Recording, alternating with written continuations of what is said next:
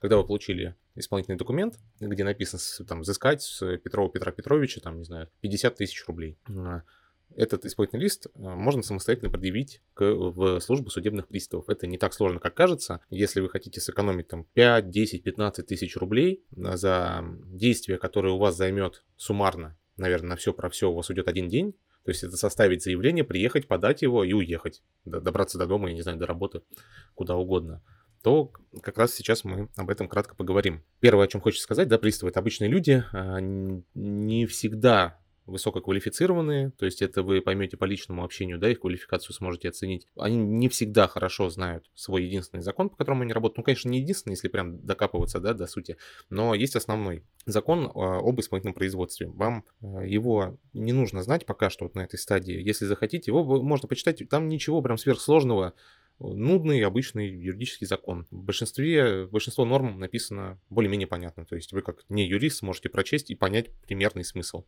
А в некоторых моментах лучше любого пристава. Итак, э, если разобрать алгоритм, алгоритм можно представить в пяти шагах. Первый шаг. Вам нужно определить, в какой отдел судебных приставов следует обращаться. Чтобы это сделать, достаточно перейти на специальный сервис, то есть вы в Google прям вбиваете «определить отдел судебных приставов». Первая же ссылка будет та, которая вам нужна вам откроется специальная форма, где вы должны вбить данные о должнике. Например, у вас там должник Иванов Иван Иванович, и он живет в городе Москва, это вы выбираете субъект РФ, город Москва. Далее вы пропускаете, там есть поле населенный пункт, не надо его выбирать, это опять же, если мы говорим про Москву.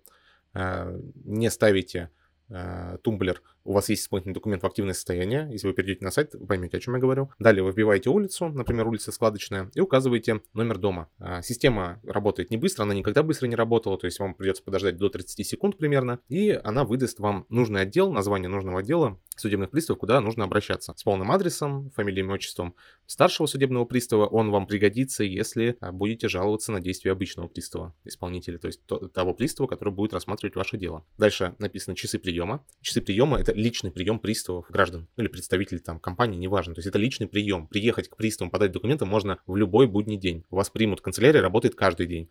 Прием работает вторник с 9 до часу, четверг с часу до 6. Это стандартный по всей России график вот, приема личных граждан. Дальше, когда вы определили нужный отдел, вам нужно составить э, заявление вот э, то, э, о чем многие беспокоятся, да, вот как его составить, там мы же не юристы. Ничего сложного в этом нет. А само заявление, оно оформляется на одном листе А4. Вы можете его написать от руки, но, конечно, желательно на компьютере, просто потому что приставы почерк могут не разобрать. И не потому, что он у вас какой-то плохой. А, в законе, чтобы вы понимали, да, вот какие там, какие нормы есть. Ну, нормы каких-то строгих правил, как составить, нет. Э, стандартно, как вы оформляете письмо. Справа сверху делаете такую направляющую шапку, да, то есть куда там, Останкинский отдел судебных приставов, полное наименование, пожалуйста, пишите. Э, можете попробовать и краткое написать, это не повод ваше заявление не, не принимать, ну, мы говорим о том, как это сделать наиболее грамотно, я бы написал полностью. Дальше пишем адрес, обязательно а, актуальный адрес приставов, опять же, в поисковой строке. Вы все это найдете, где вы определяли отдел судебных приставов, там будет написано, написан правильный адрес. Дальше, вы как взыскатель, например, вас зовут там Антон Антонович Антонов, да, вы должны о себе указать эти сведения, прям написать взыскатель, двоеточие, Антон Антонович Антонов. Написать э, адрес полный, где вы живете, индекс, и контактный телефон. То же самое вам следует указать о должнике. То есть ниже отбивайте Enter, пишите должник, двоеточие там, либо фирма, либо опять э, там, Иванов Иван Иванович. Э, это нужно указать. Не обращайте внимания на то, что в исполнительном документе, например, в судебном приказе или исполнительном листе уже есть эти данные. Это вообще не имеет никакого значения, но в заявлении нужно их указать. Сам документ назовите там заявление о возбуждении исполнительного производства. Самое оптимальное название. Можете назвать просто заявление. Это не будет никакой ошибкой. Опять же, если мы говорим, как сделать это максимально грамотно, то это заявление о возбуждении исполнительного производства, чтобы любой пристав понял, э, точнее не любой пристав, а пристав в канцелярии, который сидит, он сразу понял, что это для нового дела. Это вы подаете не в текущее дело, а хотите, чтобы возбудили новое. Дальше вы можете написать 2-3 абзаца о том, что вы обратились в суд тогда-то с требованием таким-то. Я обратился там в Бабушкинский районный там суд с требованием взыскать с Иванова Ивана Ивановича долг в размере 50 тысяч рублей. Решением Бабушкинского районного суда требования удовлетворены и выдан, там, например, исполнительный лист, реквизиты его, и на что он выдан? На взыскание с Иванова Ивана Ивановича там 100 тысяч рублей, например. И пишите также данные, то есть где он находится, какие вам сведения о нем известны. Далее вы формулируете также в одном абзаце, все, все формулировки вы найдете на канале Дзена, zen.ru slash can, либо вы просто, опять же, где вы слушаете, наверняка есть какая-то ссылочка в описании, либо где-то еще на, на канал на Дзене. Дзен называется «Как жить без юриста». Достаточно вбить, опять же, в поисковик, подписаться, и в статье будет э, вот этот подкаст, и будет текстовое, то есть текстовое все оформление есть, вы можете это скопировать и просто сделать свой шаблон. Там нету образца документа, потому что на Дзене нельзя прикрепить файлы э, дополнительные, да, только картинки. Там есть э, зато памятка. Памятку можно скачать, она в виде картинки. Вот, дальше вы формулируете, точную формулировку вы найдете, опять же, в тексте. Вы пишете, что вы просите возбудить исполнительное производство. Все. И э, там вторым предложением, либо можете абзац отдельно, что вы также просите направить вам копию постановления о возбуждении. После этого, этой просьбы, этого требования вы должны указать, куда вам перечислять деньги по делу. Для этого вы так и пишете. Взысканные с должника деньги прошу перечислить на расчетный счет. И дальше вы делаете реквизиты. Реквизиты вы можете э, банковской карты э, своей указать. То есть не номер карты ни в коем случае, да, вы именно реквизиты счета, который привязан к банковской карте. Я думаю, как его найти, вы все знаете в своем там, мобильном приложении, найти карту, нажать э, информацию о счете, там, о карте, и все данные туда переписать. После, после этого все, вы написали, куда перечислять деньги, дальше вы пишете приложение, двоеточие. Главное приложение вообще в этом документе, это сам исполнительный документ.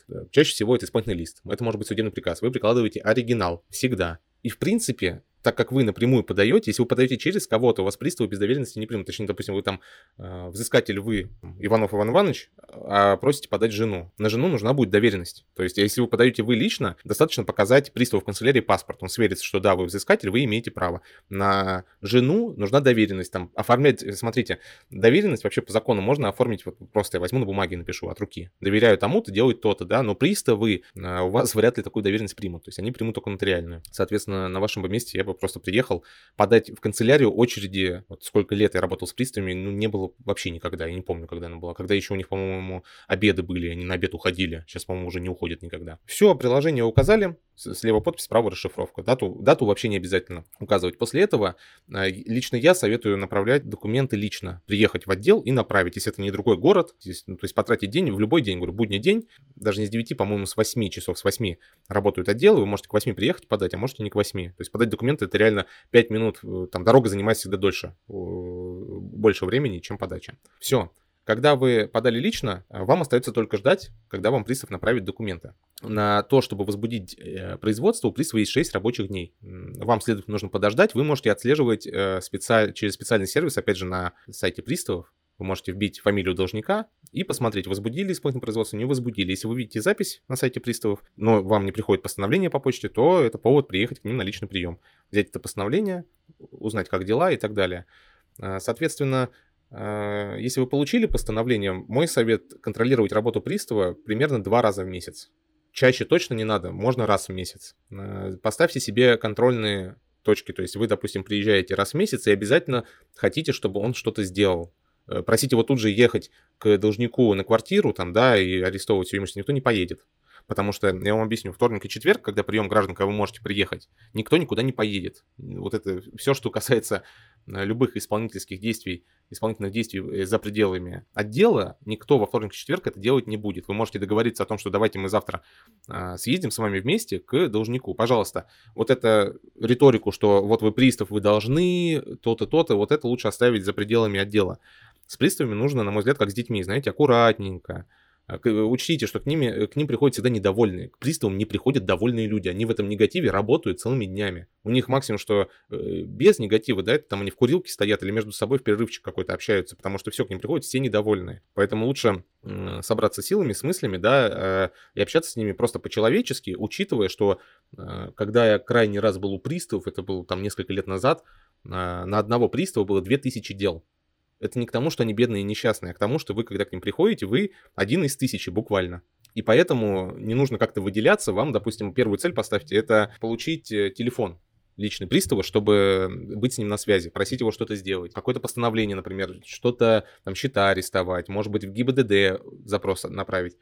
Вам не обязательно разбираться во всех деталях, какие исполнительные действия может совершить пристав для вас контрольная в проверке его работе, это приехать, помочь, спросить там, что еще сделать. То есть прям так и можно начинать диалог там, здравствуйте, вот такое-то испытательное производство, он открывает компьютер или находит дело на бумаге и говорит, так, ну я сделал то-то, то-то, посмотрите, вот могу вам сводку дать. Не отказывайтесь ни от чего, говорит, дайте, пожалуйста, сводку, посмотрите, какие запросы. А, если у вас есть какая-то информация, любая, о том, где находится должник на самом деле, о том, может, он счета новые открыл или еще что-то. А, обо всем сообщайте приставу, желательно, конечно же, на бумаге.